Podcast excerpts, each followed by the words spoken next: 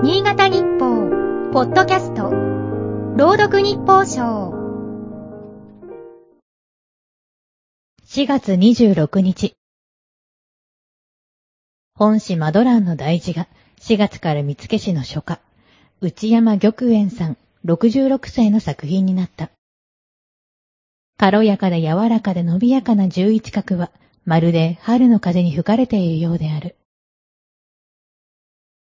書道の一番良いところは潔さ。それが幼い頃から筆を握り続けてきた内山さんの持論である。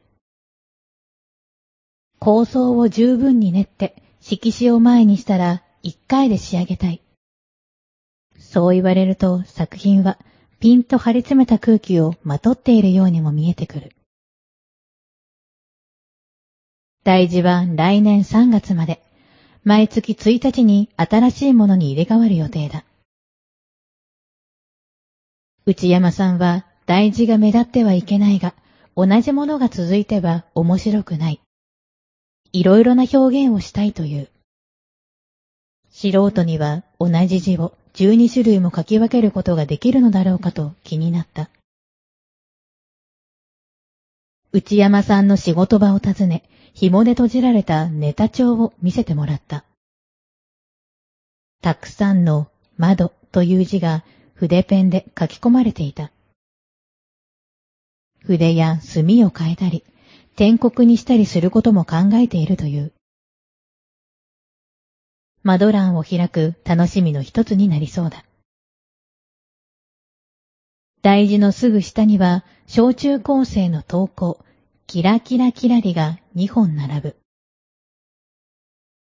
児童生徒の皆さんの多くは手書きの原稿を送ってくれる。濃い鉛筆を使い、力を込めて書いた文字は目を通していて心よい。読者の皆さんに直接ご覧に入れたいようなものもある。内山さんは中学生の時、マドランに投稿が掲載されたことがあり、その嬉しさは今でも忘れられないという。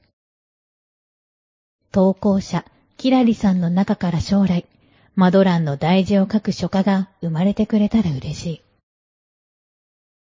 今日の日報賞は FM 角田山、吉木ゆりが朗読しました。